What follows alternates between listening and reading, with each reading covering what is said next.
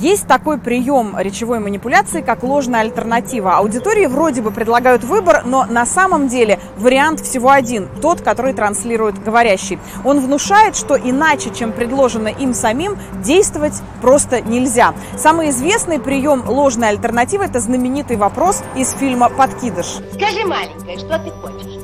Чтоб тебе оторвали голову или ехать на дачу? Именно такую альтернативу предложил, выступая в Госдуме и комментируя поправки о президентских сроках Владимир Путин. Просто он сформулировал это не в одном предложении, а провел мысль через всю речь. Давайте посмотрим. Сначала Путин заявил, что выступит по этому вопросу честно и откровенно.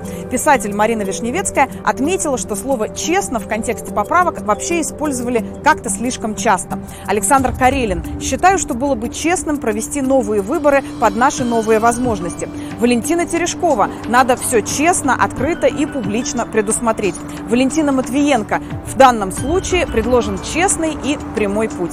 Итак, Путин заявил, что выступит от всего сердца, честно. После этого он коротко обрисовал картину происходящего в мире. Везде нестабильно, мир проходит через испытания, еще и коронавирус к нам прилетел. Цены на нефть пляшут и прыгают. Ситуация в мировой политике экономике сложная. В общем, вокруг шторм, сумбур, эпидемии, кризис власти. Причем перемены эти носят, как сказал Путин, необратимый характер. Однако Россия, в отличие от многих других стран, может пройти этот период достойно, если ей, конечно, не помешают те, кто, еще одна цитата, хочет сдержать Россию. Они так и ждут, сказал Путин, что мы подскользнемся. Грамматика автора сохранена.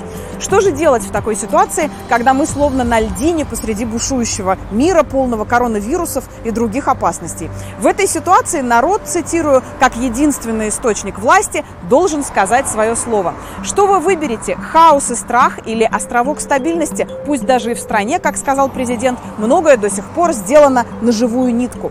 Логические несоответствия в этой конструкции отходят на второй план. Путин говорит, что сменяемость власти может выйти на первый план, когда политика, экономика и социальная сфера приобретают внутреннюю устойчивость. Но ведь если мы уже 20 лет проходим какие-то испытания, если все до сих пор на живую нитку, а прорыв, о котором часто говорит президент, все готовится и готовится, это значит, что этой самой устойчивости он так и не смог добиться. Каков его результат?